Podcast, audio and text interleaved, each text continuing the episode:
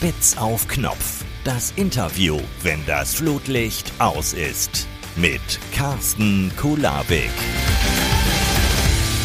Liebe Spitz auf Knopf Freundinnen und Freunde, Spitz auf Knopf ist aus dem kurzen Winterschlaf zurück. Ab jetzt gibt's wieder alle zwei Wochen eine brandneue Folge. Und wer zum ersten Mal hier dabei ist, auch die Menschen gibt's. Schön, dass du zwischen den sieben Trilliarden anderen Podcasts diesen hier gefunden hast. Meinen Podcast Spitz auf Knopf. Hier spreche ich regelmäßig mit Menschen aus der Sports- und Medienbranche und aus so vielen anderen Bereichen. Und wo wir gerade dabei sind, ich würde mich riesig über eine ehrliche Sternebewertung bei Apple Podcasts und auf Spotify freuen, denn nur so können wir weiter wachsen und noch mehr Menschen erreichen. Weitere Informationen zu meiner Arbeit als Fernsehjournalist und als Stadionsprecher findest du bei mir auf der Website und folgt mir gerne auf Instagram oder auf Facebook. Die Links findet ihr in den Show Notes dieser Folge. Das war jetzt der Werbeblock. Jetzt zu meinem heutigen Gast. Über 20 Jahre war Ingo Nomsen das TV-Gesicht der ZDF-Erfolgssendung Volle Kanne und er hat über 3000 Mal mit Promis, Musikern und Schauspielern gefrühstückt. Ist übrigens auch mein erster Gast, der zum zweiten Mal hier bei Spitz auf Knopf dabei ist. Wer es noch nicht gemacht hat, hört vorher unbedingt nochmal Folge 8 von Spitz auf Knopf. Da hat Ingo verraten, warum er früher nur per Anhalter gefahren ist und seit 15 Jahren Jahren kein Auto mehr besitzt. Und jetzt hat Ingo sein Leben komplett auf links gekrempelt. Er hat nämlich nach 20 Jahren bei Volle Kanne aufgehört, dann ein Stand-up-Programm an den Start gebracht und ein Buch geschrieben mit dem Titel Hilfe, ich bin zu nett. Grenzen setzen, wenn andere ihre Freundlichkeit ausnutzen. Schritt für Schritt zur Selbstbehauptung. Warum zum Beispiel Harmoniesucht irgendwann gefährlich ist, wieso er mit seinen Eltern und mit seinem Bruder früher nie gestritten hat und warum immer Ja sagen sehr ungesund ist. Im Vorfeld habe ich mir dann gedacht, das klingt so spannend, ich muss unbedingt mit Ingo darüber sprechen und das konnte ich dann auch. Hat riesengroßen Spaß gemacht, lieber Ingo und euch jetzt auch viel Spaß beim Hören dieser Folge. Ingo Nomsen zum zweiten Mal bei Spitz auf Knopf. Hallo Ingo. Grüß dich. Wir sitzen bei dir im Büro, so transparent können wir sein. Danke für die WDR Lokalzeittasse mit, mit einem Pfefferminztee. Ja, die habe ich jetzt extra noch äh, von zu Hause mitgebracht. Dachte ich mir, das passt zu dir, ja? Unbedingt, unbedingt. ähm, wir haben zum letzten Mal hier für den Podcast Spitz auf Knopf gesprochen. Das war im Sommer 2020. Das ist über anderthalb Jahre her. Du warst damals noch Moderator der vollen Kanne, warst jeden Morgen im Fernsehen, hast mit Promis gefrühstückt. Ähm, die Folge heißt Machen macht glücklich, war genau. Folge 8 hier bei Spitz auf Knopf. Ähm, ich sag mal so, diese Formulierung zieht sich auch durch dein Buch Hilfe, ich bin zu nett, machen macht glücklich, darüber sprechen wir gleich. Aber es hat sich ja wahnsinnig viel bei dir äh, seitdem geändert. Nicht nur das Buch ist draußen, du hast dann wenige Monate später, um nicht zu sagen wenige Wochen später, den Stecker gezogen und gesagt, volle Kanne mache ich nicht mehr. Ja, ich überlege gerade, ob äh, mir das damals bei unserem Gespräch so richtig schon klar war, aber ich glaube nicht. Ich glaube nicht. Das war ja ein Gedanke, der sich immer mal wieder, ich glaube, wenn man äh, irgendeine Geschichte über längere Jahre macht, dann kommt zwangsläufig ab und an die Überlegung, dann doch mal was anderes zu machen. Und meistens ähm, habe ich es einfach wieder hinten angestellt. Und dann im Zuge meiner Entwicklung der letzten Jahre kam das dann in dem Herbst 2020 einfach nochmal hoch und dachte ich, ach, 20 Jahre ist eigentlich irgendwie ein schönes Kapitel. Und äh, ist vielleicht Zeit, jetzt mal die Türen aufzumachen für ein paar neue Abenteuer. Und im Rückblick war das eine der besten Entscheidungen meines Lebens. Mhm. Waren genau 20 Jahre. Du hast im äh, Jahr 2000 angefangen, im Prinzip im Millennium und hast es dann bis äh, Ende 2020 gemacht. Ja, ein bisschen mehr als zwei Jahr, äh, 20 Jahre. Ja. Aber ich sage gerade zwei. ich dachte am Anfang wirklich, ich mache das ein, zwei Jahre und wie das äh, sonst auch so war und dann zieht man weiter konnte ja keiner ahnen, dass daraus über 20 Jahre werden. Ja, du hast spannende Sachen erzählt, unter anderem, äh, dass du auch mal eine Gulaschkanone mit einem Helikopter transportiert hast. Warum genau? Hört da noch mal rein in Folge 8 genau. hier. Die Gulaschgeschichte. Richtig. Und du hast auch gesagt, dass äh, je unbekannter dein Gast war bei Volle Kanne, umso länger war die Frühstücksbestellung, ne? Ja, ganz früher. Ich, ich habe das immer gesagt, weil ich dachte, ähm, das, das äh, stimmte dann wirklich für ein paar Leute. Aber es hat sich dann relativ schnell ähm, wieder ins Normalmaß äh, entwickelt. Also wir hatten sowas dann, solche Auswüchse im ja, ich glaube, in 20 Jahren hat mir, das, das Schlimmste war bestimmt, in Anführungsstrichen, Martin Semmelrogge, der eine riesen Sushi-Platte bestellte und die danach auch weggefuttert hat. Ja, als das ganze Team schon aus dem Studio war, stand er noch mit seiner Frau. Lieber Martin, du verzeihst mir, wenn ich das hier erzähle. Und er hat alles äh, weggefuttert. Ich glaube, der Hund hat den Rest bekommen. Kann man um die Uhrzeit mal machen, ne? Ja, genau. Um, um 10 Uhr genau. morgens. Also ich frage mich, frag mich heute noch, wie die das Sushi herbekommen haben. Ich hoffe nicht, dass das das Sushi vom Abend vorher war. okay, das werden wir im Nachhinein jetzt nicht mehr rausfinden, höchstwahrscheinlich. Ähm, hat denn eigentlich die Moderationslegende, die Koryphäe Frank Elstner dein Buch schon gelesen? Ja, es war total lustig. Ich bekam ähm, jetzt vor ein paar Wochen nochmal einen Brief von ihm und er hatte sich bedankt, weil ich habe ihm das Buch natürlich geschickt. Und dann sagte er, er hätte es äh, mit großer Begeisterung gelesen, vor allem weil seine Frau zu ihm auch immer sagen würde, Frank, du bist so Nein, nett. nein. also von daher dachte ich mir, da schließt sich dann auch ein Kreis. Ja, das ist eine neue Wendung, denn ja. Frank Elsner hat äh, zu dir mal in einem Casting gesagt, äh, du bist zu nett. Das ist äh, wie lange jetzt genau her? Ewig. Das war, ich, ich glaube, so zwei, drei Jahre vor volle Kanne. Er hatte dann immer wieder, wie ich im Nachhinein erfahren habe, Moderatoren, die er ganz gut fand, zu einem Casting nach Köln eingeladen und mhm. äh, ich, ich weiß nicht mehr, wann war das? 96, 97? Ich kann es nicht mehr genau sagen. Und ähm, ich dachte auch, ich wäre da richtig gut gewesen und ähm, ich fand mich ja sowieso immer gut. Je jünger ich war, umso besser fand ich mich. und dann äh, sagt er danach, ja, ähm, Sie sind zu nett. Und ich konnte damit gar nichts anfangen, ja. Ähm, sie sind ein zu wohlerzogener junger Mann und so. Und das poppte dann im Zuge der Arbeit an dem Buch einfach wieder hoch. Und dann dachte ich mir, das ist eigentlich auch ein schöner Titel, ja, zu nett. Hilfe, ich bin zu nett. Mhm. Er hat dir dann im Prinzip auch ja unbewusst den Titel äh, geschenkt, äh, Hilfe, ich bin zu nett. Hat dich dieser Satz dann danach noch begleitet? Hat er dich wirklich auch jahrelang begleitet? Ja, das kam ja im Zuge der Arbeit an dem Buch im Prinzip raus, dass dieser Wunsch, es allen immer recht zu machen und allen gefallen zu wollen und in erster Linie die Wünsche anderer zu befriedigen, so ein bisschen der kleine Pferdefuß war, den ich durchs Leben mitgezogen habe. Und äh, dieser kleine Klotz am Bein, das immer nett sein mhm. wollens, ja, das kam mir dann, als mein Vater starb. Das war wohl die größte Zäsur in meinem Leben, jetzt gut vier Jahre her. Und im Nachgang dachte ich mir dann irgendwie, was ist eigentlich mit dir und deinem Leben los? Wo bist du eigentlich? Wovon hast du eigentlich mal geträumt? Und äh, was ist aus diesen Träumen geworden? Und ich war wohl in meinem Beruf als Moderator sehr erfolgreich und auch sehr glücklich. Bin das ja immer noch vor der Kamera, hinter dem Mikrofon auf der Bühne.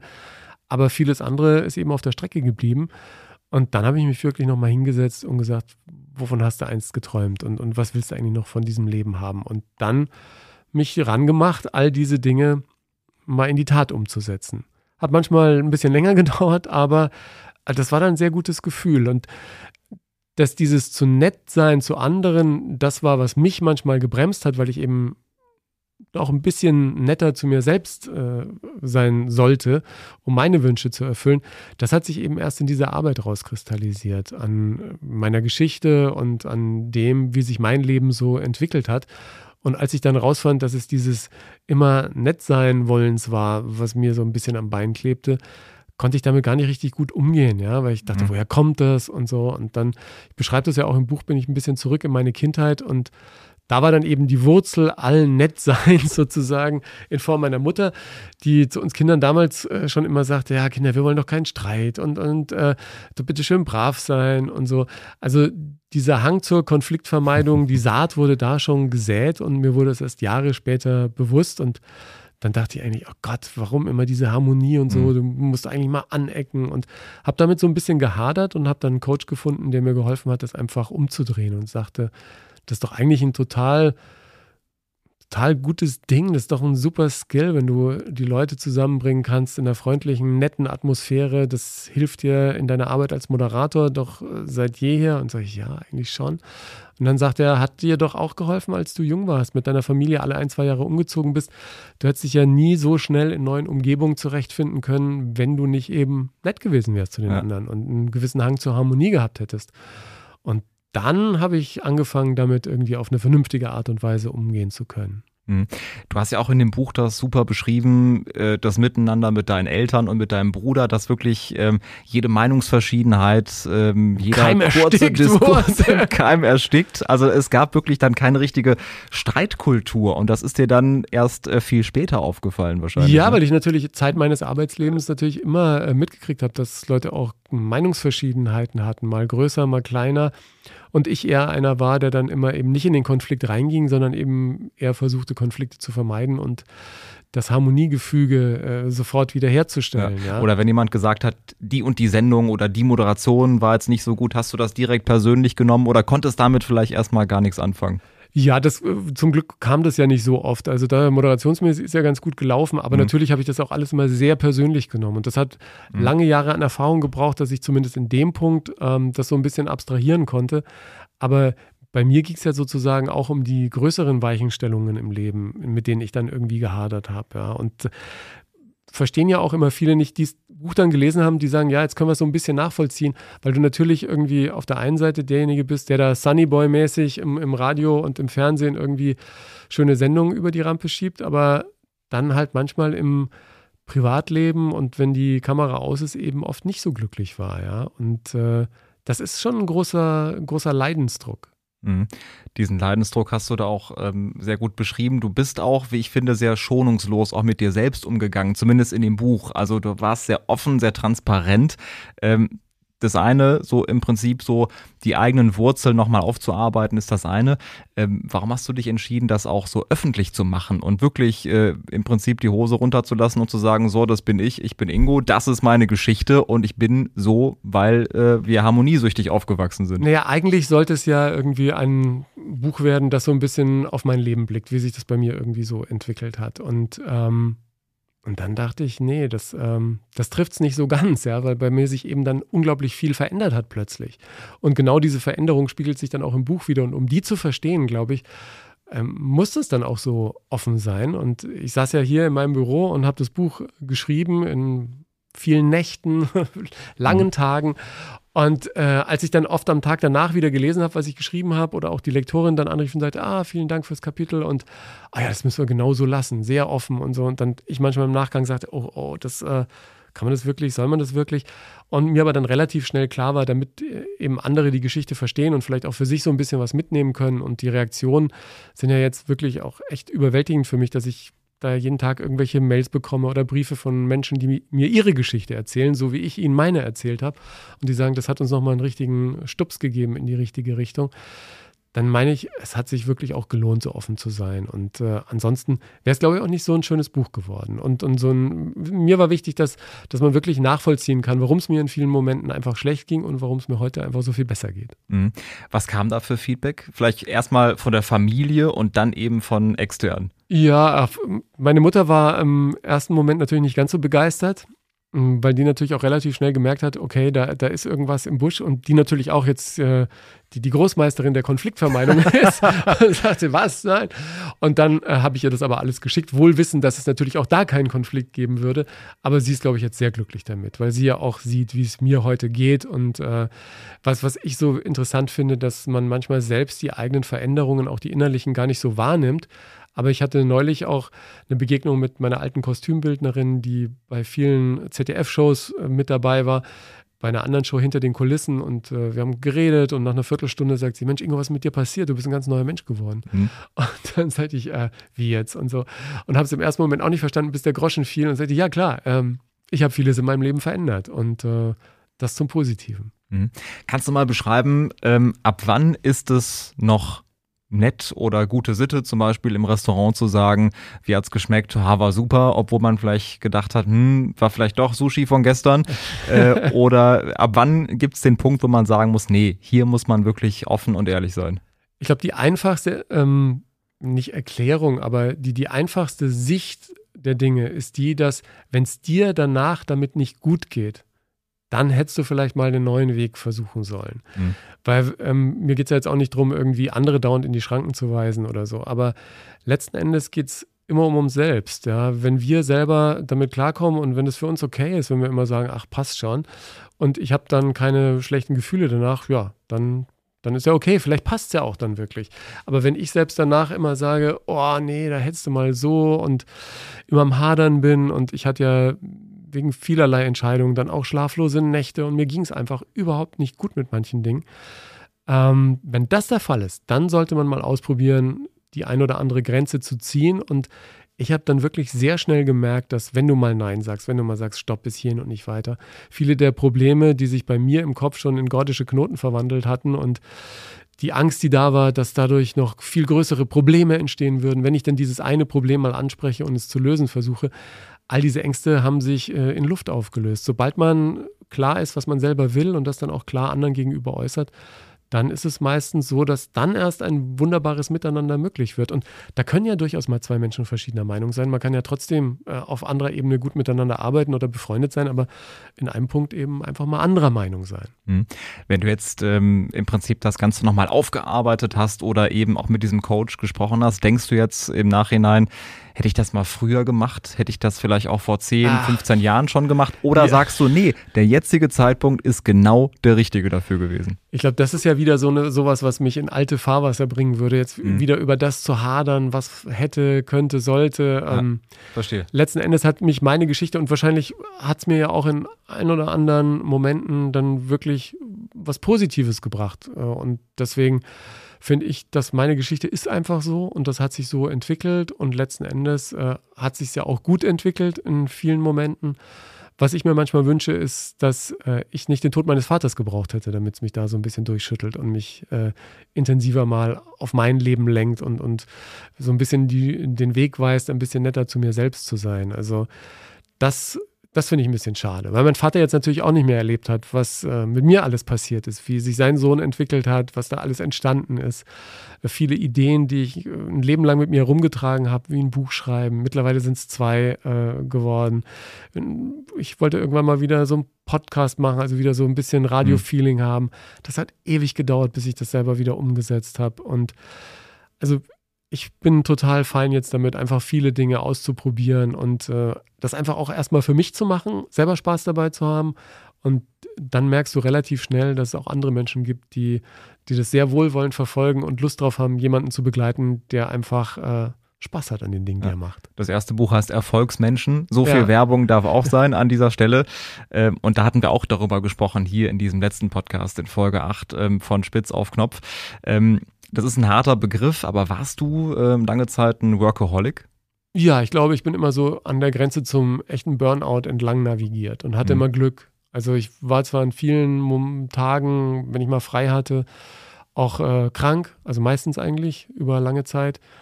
Ich habe oft einfach durchgearbeitet. Ähm, ich konnte mich, wenn ich mal frei hatte, nicht richtig entspannen. Ich habe dann irgendwie Chips, Eis und Schokolade in mich reingeschaufelt, irgendwelche Filme geguckt oder so. Hatte kaum Privatleben, das ging irgendwie ganz vieles irgendwie in die Brüche, weil meine Konzentration einfach in erster Linie beim Beruf war, der mir unglaublich Spaß macht und so. Aber heute so ein bisschen mehr Ausgeglichenheit zu haben, weil einfach auch privat da jetzt eine ganz andere Basis da ist, das ist irgendwie toll. Und im Rückblick erzählt sich ja das Leben oft wie an so einer Perlenkette. Also mhm nach dem Tod meines Vaters erstmal auf mein Leben zu gucken und mich selber zu ordnen, hat dazu geführt, dass ich endlich mal geguckt habe, was will ich machen, habe meine Träume selber in die Hand genommen, habe dann ein Buch geschrieben, bin dann nach Amerika gegangen, habe ein zweites Buch geschrieben, habe irgendwann bei Volle Kanne aufgehört, im ZDF erstmal Lebewohl gesagt und bin jetzt auf der Bühne, mache äh, Musik wieder, probiere mich einfach aus in ganz, ganz vielen Bereichen und dieses Ausprobieren tut unglaublich gut. Ja. Mhm. Machst auch Stand-up und da hat es im Prinzip angefangen in New York in diesen vier Wochen, die du dir auch freigeschaufelt hast, was natürlich mit deinem anderen Lebensstil ja auch erstmal fast gar nicht funktioniert hat, sich das da wirklich vier Wochen rauszuziehen. Nee, ne? Und dann kam noch das nächste Jobangebot. Ja, das war irgendwie auch so eine Entscheidung, die äh, relativ kompromisslos war, dann zu sagen, okay, jetzt mache ich mal vier Wochen Pause. Und als dann der Job reinkam, es wäre eine so eine, so eine, wie sagt man, so eine Event-Gala-Tour gewesen, auch relativ gut bezahlt mit einer tollen Firma und auch tollen Kollegen, die da mit dabei gewesen wären, an Musikern und Programmen. Und da habe ich echt noch kurz gedacht, Mensch, machst es doch und so. Und habe es dann aber nicht gemacht. Und auch das hat sich total gelohnt, weil, wie du sagst, in Amerika ist eben unglaublich viel entstanden. Da hat sich unglaublich viel entwickelt. Das wäre so nie passiert. Ja. Und ich habe da zum ersten Mal gemerkt, in diesen vier Wochen New York, was im Leben passieren kann, wenn du einfach mal offen bist, was passiert, wenn du es einfach mal äh, laufen lässt und welche Türen sich plötzlich öffnen, wenn du eben selber offen dafür bist. Hm.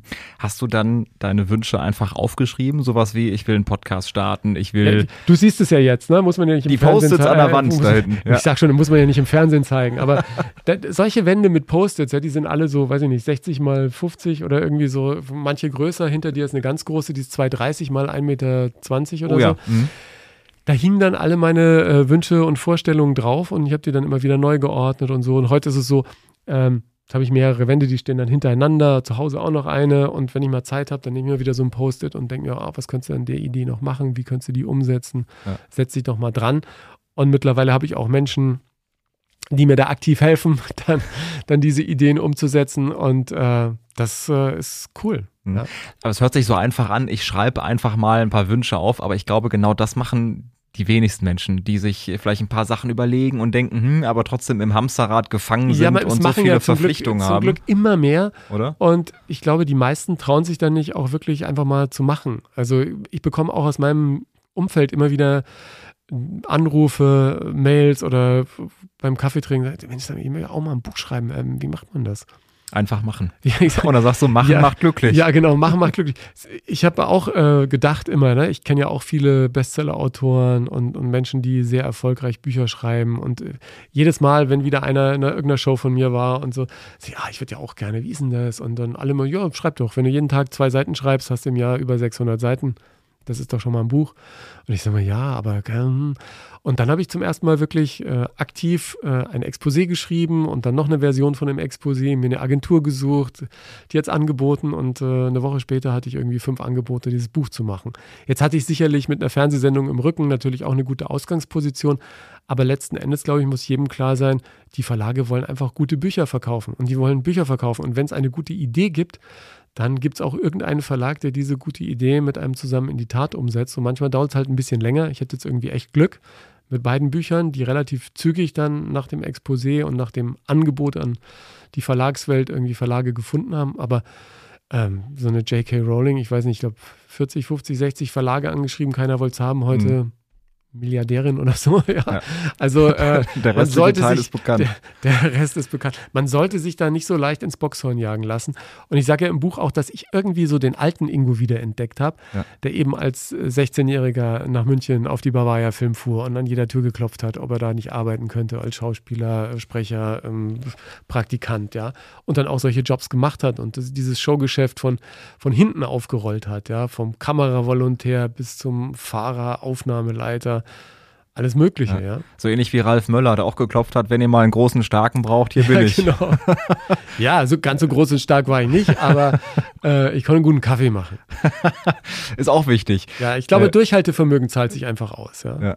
Du hast ja auch ähm, eben geschrieben, diesen Podcast zu machen, Stand-up zu machen, Musik zu machen, also aus dem gelernten, gewohnten Umfeld bei der vollen Kanne mal rauszugehen und mal das zu machen, was vielleicht lange Zeit auf der Strecke geblieben ist. Gibt es bei dir jetzt noch einen Wunsch, der immer noch offen ist, wo du drauf hinarbeitest? Naja, es gibt ja schon ein paar, einen kleinen äh, Wunschzettel habe ich ja auch im Buch mit veröffentlicht, ob Mhm. das jetzt der Waschbrettbauch ist oder noch mehr Follower auf Insta und so. Aber ich glaube, man muss es einfach irgendwie ganz entspannt, Schritt für Schritt angehen. Und Mhm. ich hatte ja das große Glück, dass ich beim ZDF dann auch viele dieser kleinen Wünsche, die ich sonst noch hatte, irgendwie mal eine Show moderieren und dann ist da gleich der Fernsehgarten geworden vor 6000 Leuten oder Musik machen, da mit meinen Helden, die ich äh, als Platte zu Hause habe, mit denen konnte ich im Fernsehen Mucke machen und mal einen lustigen Spruch und so.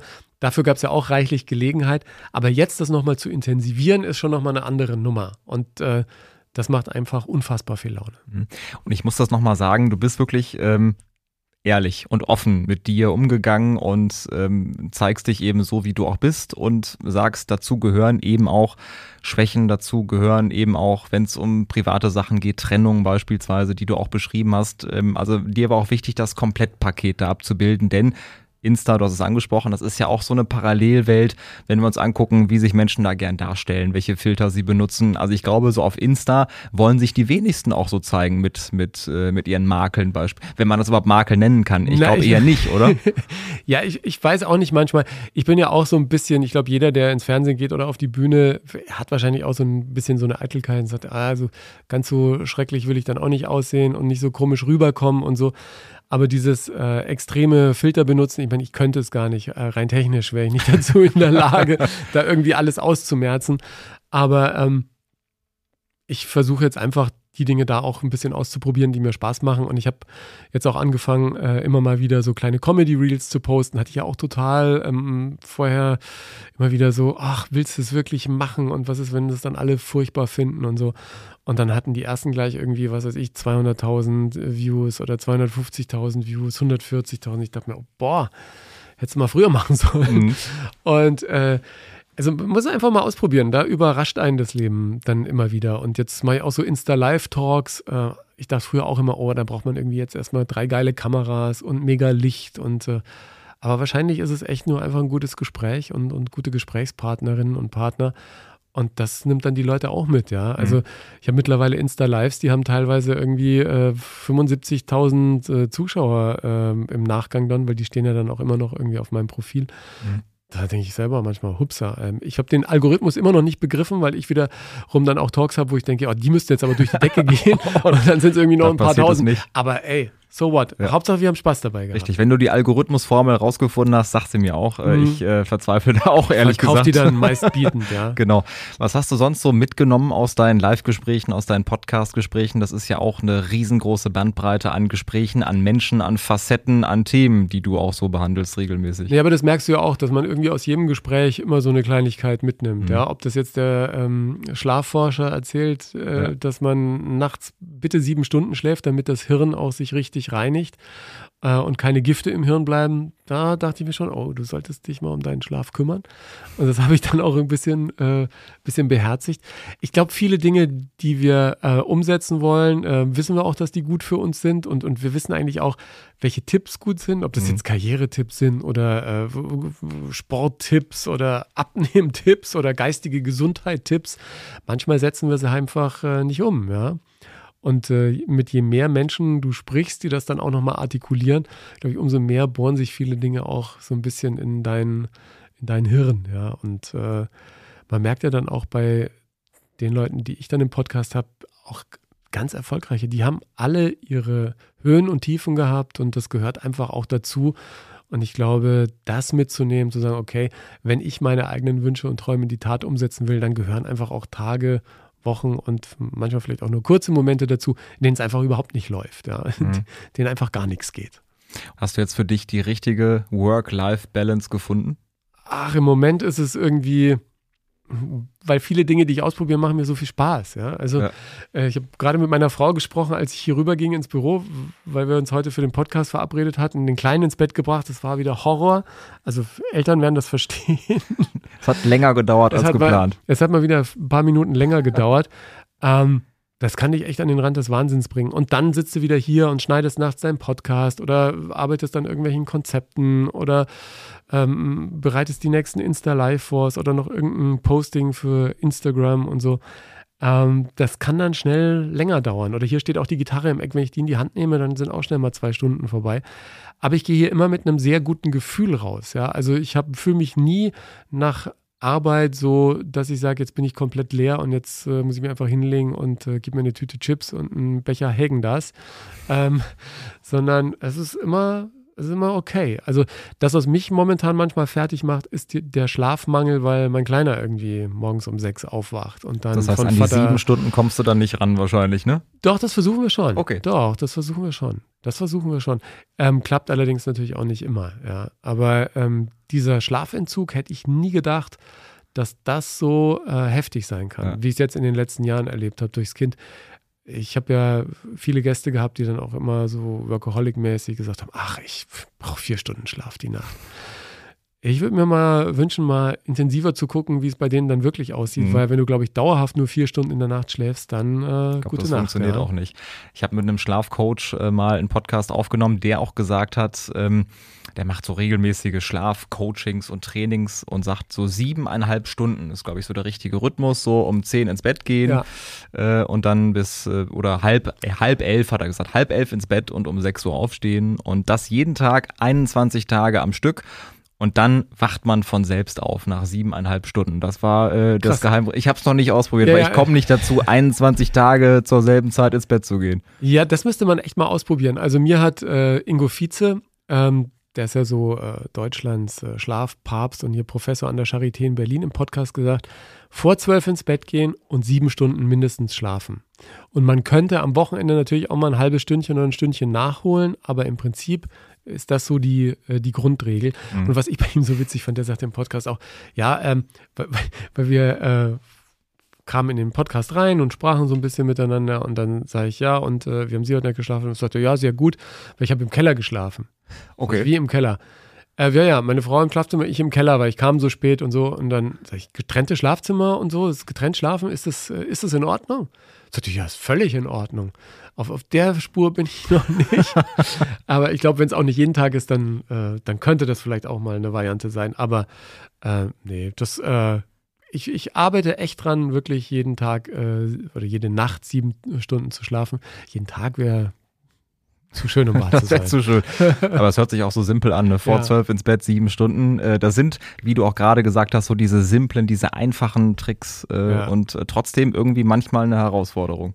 Ja, ich habe äh, ja irgendwie äh, schon im Zuge von Erfolgsmenschen so ein bisschen im Nachgang dann für mich so Meditation etabliert im Alltag. Und ich merke jetzt im Zuge des Kindes, dass ich mich da echt auch manchmal wirklich äh, dazu in Anführungsstrichen zwingen muss, weil so viel los ist. Und dann denkst du immer, nee, jetzt oh, heute schaffe ich es wieder nicht. Und ich glaube, das sind genau die Tage, an denen man es machen sollte, weil es dir dann einfach wieder besser geht. Ja. Mhm. Ganz, ganz viele spannende Aspekte. Hilfe, ich bin zu nett. Ähm, es liest sich richtig gut. Das ist jetzt kein klassischer Ratgeber in dem Sinne, wo man Kapitel 1 bis 5 im Prinzip einmal das durchliest und alles besser macht, sondern du beschreibst eben ganz viel und das kann man trotzdem adaptieren. Du hast ganz viele Beispiele, wo du das äh, auf äh, normale alltägliche Situationen auf andere Berufe einfach münzt, wo sich wirklich jeder wiederfinden kann. Von daher schaut da auf jeden Fall rein. Die Ingo Nomsen Show, der Podcast, auch überall, wo es Podcasts gibt. Habe ich noch irgendwas Wichtiges vergessen? Nein, nein, ach, du, alles entspannter. Vielen, vielen Dank. Ja, ich, ich freue mich, dass das irgendwie äh, bei den Menschen so ankommt, wie ich mir das gedacht hatte. Und es war wirklich auch eine ganz tolle Arbeit. Ein zweites Buch ist natürlich immer insofern besser als das erste, weil du mit dem ersten Buch sehr viel lernst.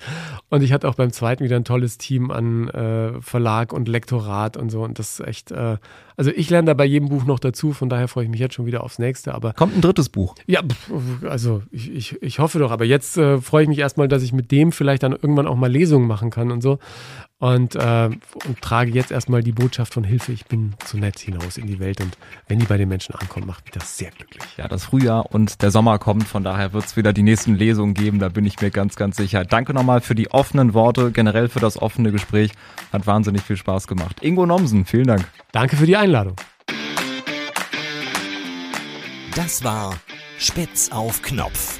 Das Interview, wenn das Flutlicht aus ist.